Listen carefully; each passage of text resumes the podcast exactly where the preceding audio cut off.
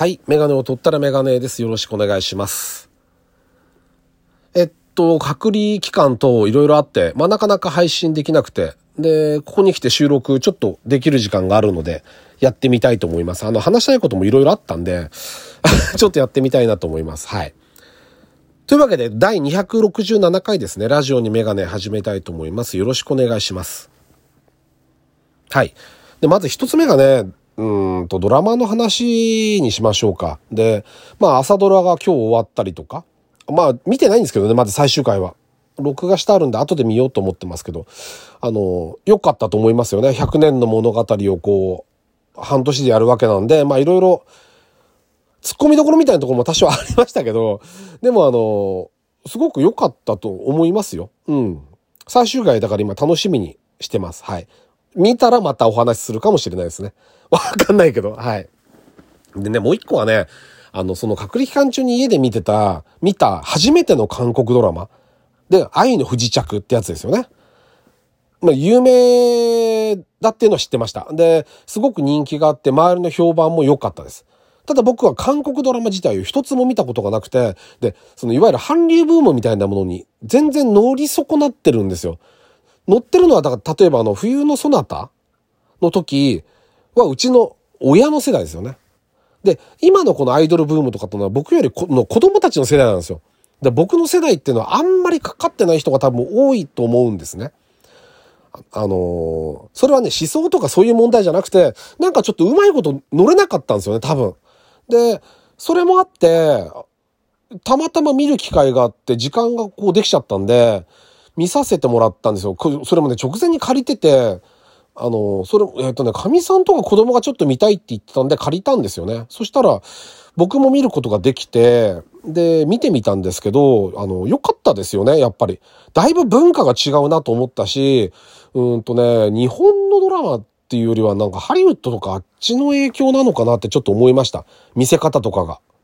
で、登場人物も魅力的だし、みんな。まあもちろん美男美女なんですけど、あの、結構個性、個性的というか個性があって、で、なんて言うんだろうな、この物語。まああの、僕あれしか見てないからわかんないんだけど、あれまあ、うーん、まあネタバレになんないと思うんですけど、まあ序盤の話、要は、うーんと、パラグライダーでしたっけ？あちょっと詳しくわかんないんだけど、あれで、あの、韓国の、まあ、女性社長が、乱気流に巻き込まれて不時着しちゃったのが北朝鮮。で、そこで北朝鮮で兵士と出会うわけですよね。で、そっからどうのこうのっていうラブストーリーみたいなもの、ラブストーリーみたい、まあラブストーリーですよね。が話の軸なわけですよ。だけど、あの、なんていうんだろう、みんながハマったっていうのは多分、そこが好きな人もいますよね。ラブストーリーの部分。まあ、禁じられた恋で、恋ですよね。それがいいっていう人もいるだろうし、その他にその、例えば、女性の方は、いわゆる財閥のお兄さんが二人いて末っ子なんですよね。で、そこの後目争いの問題も出てくるんですよ。それぞれ協力、兄弟で能力が違う。誰ができる、誰ができないとか。で、意地悪かったり。兄貴の嫁さんとの問題とか関係もあるし、自分の、まあお母さん、まあ義理のお母さんになっちゃうんだけど、そのお母さんと自分の父親、その、そこの自分との関係の、そのいわゆるドロドロした結構割と財閥のその足の引っ張り合いのドラマも軸としてあるわけですよ。で、今度、男性の方は北朝鮮の兵隊なんだけど、そこもやっぱお父さんが偉い人でエリートなんですよ。で、お兄さんが、あある事件に巻き込まれてて、それに関することをちょっとこう、追いかけたい。大好きだった兄さんがなんだああいうことになってしまったのか、うん、追求したい。とかっていう、そういう、そっちの軸の話もあるんですよ。で、そこには、今度、それにくっついてきて、当然北朝鮮の暮らしぶり、まあこれ韓国のドラマなんで、どこまでがこう、正確に表現されてるかとかってわかんないんですけど、韓国っていうのは割とテレビとかでやってんじゃないですか。だからイメージ湧くんですけど、北朝鮮の暮らしってニュースでしか見ないんで、で、まあ、つつましやかに暮らしてるんですよ。で、横のつながりがすごく強くて、日本も昔ああだったんですよね。まあ、昔っつっても僕よりもっと上の世代だと思うけど、さすがに僕の時代はかまどとか使ってないし、薪も使ってないですから。もう、僕生まれた時から都市ガスだったし、水洗トイレだったから、もう、50年近く前でも。僕の地域はね。あの、他はいろいろあったと思いますよ。だけどそうだったから、まあ、それでもまだ、トイレは和式だったり、水洗だけど和式だったりしたし、まだあの全然水洗じゃないうちもあったし、いろいろまだ混ざってましたよ。砂利道も今よりもっと多かったし。でもね、ちょっとあの、うんとね、僕の時代でも、例えば隣のうちに醤油を借りに行く。スーパーとかも店閉まるの早いから、味噌を借りに行くとかっていう文化がまだあったんです。今ないじゃないですか。だってなんとかなっちゃうから。だけど、その感じが残ってるんですよ。その北朝鮮の人の暮らしぶりのそのドラマだけどね、ドラマの話だけど、残ってて、あの感じにちょっとうるっとくるんですよね。みんながこう、お互い監視し合ってるみたいにすごく干渉するんですよ、お互いが。で、いろいろあるわけですよ、揉めたりとか。だけど、すごくこう、心の中から正直にあんまりこう、なんつうんだろう、外面だけで話しないで、腹割って生活しててみんなで。で、苦しい時は協力するし、助け合うし。あの感じがなんかちょっと懐かしくて、っていうのは思いましたよね。うん、あの、今の多分、韓国とか日本にはない感じが多分まだ残ってて。まだ多分、まだ、しかし、その、しかしながらもその体制に対する、いろいろね、そのやっぱ軍がこう仕切ってる世の中なんで、すごい大変さ、理不尽なこともいっぱいあるし、あの、そういうことも結構こうドラマの中に入ってて。あれ、だどう思ってるんですかね？北朝鮮の人とか見てるんですかね？よくわかんないですけど。あのー、国境ってものですよね。だから日本にいると全然わかんないじゃないですか。海の上だから。国境が。だけどあの隣り合って同じ民族で同じ言葉話して銃を向け合ってっていうのがちょっと悲しいですよね。なんか、なんかもっとうまいこといかないのかなってロシアもそうですけど、なんで隣り合って同じような民族で同じような言葉話して、なんでああなっちゃうんだろうなっていうのをすごく感じましたね。日本って日本人が日本語喋るだけだからあれだけど、向こうはね、言葉が通じちゃうわけですよ。結局不時着した時もそうだし、ね、あの、北朝鮮の村に行った時もそうだけど、言葉が通じて話になって、話、話すことができるって大事なことで、それでもやっぱりその、まあ、しょうがないんですけど、国が違うとああなるっていうなんか悲しさみたいなものは、すごく感じましたね。うん。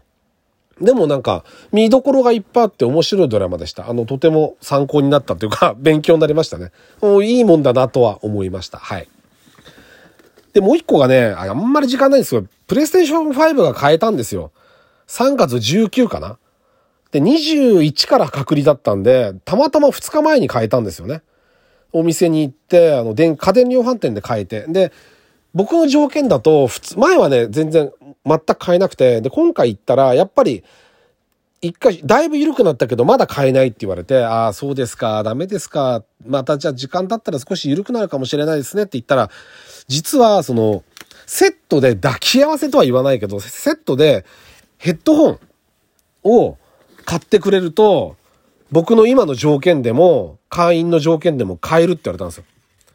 で、それがね、えっと今レシートがあるんですけど、プレイステーション5自体が、えー、税込みで54,978円。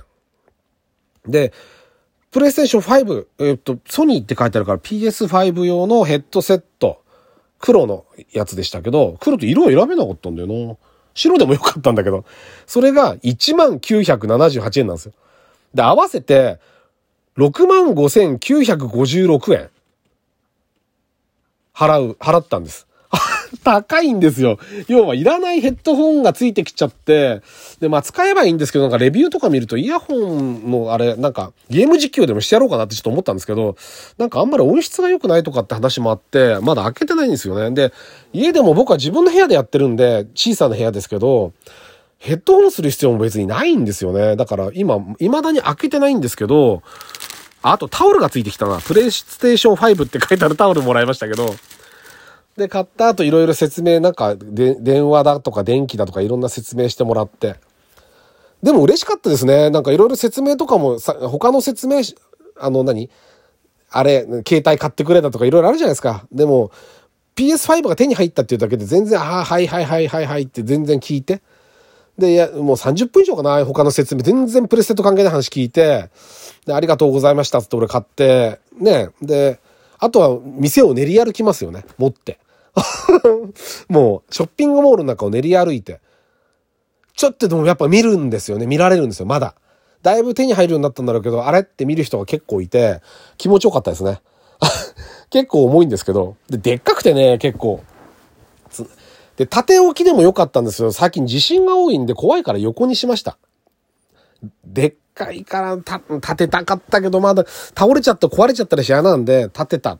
立て、立てないで横にしました。で、本体はすごく重いです。でっかくて重くて、で、えっとね、うんと、今ね、ロストジャッジメント、あ、まあ、これの話は、また今度します。時間がないんで するけど、今回 PS5 を買って、これね、結構レビューで見たらみんな、同じことを思ってたみたいでいろいろ書いてあったんですけど、決定ボタンって丸じゃないですか。今までずっと。ずっと何十年もじゃないですか。プレイステーションの最初のやつから。それこそファミコンから。だけどね、PS5 は決定が×なんですよ。だからこれが、ややこしいんですよね。で、決定ボタンが×で決定なんだけど、プレイステーション4のゲームをやると、丸が決定になっちゃうんですよ。だからすごくわかりにくいですよね。うん、これ、なんとか丸に統一、多分できると思うんですよね。にあの、オンライン繋いでるんだから、なんとかなんないのかななんでこう、×が決定ボタンになってるのかなと思ってるんですよね。これ、もしかしたら解決方法があるかもしれないんで、わかし、わかってる、知ってる方は、あの、お待ちしてます。解決方法。まあでもね、あの、満足度が高いし、あの、まあこれ、また次回そのうちゲームの話もしますけど、あの、とても楽しく使えてるんで、良かったなと思ってます。あの、きっといいか、いい買い物になるんじゃないかなって、これから、グランツリスモもやりたいし、あの、いい買い物になってくれるんじゃないかなと思ってます。はい。というわけで、これからも細々とまた 配信したいのでよろしくお願いします。メガネを取ったらメガネでした。ありがとうございました。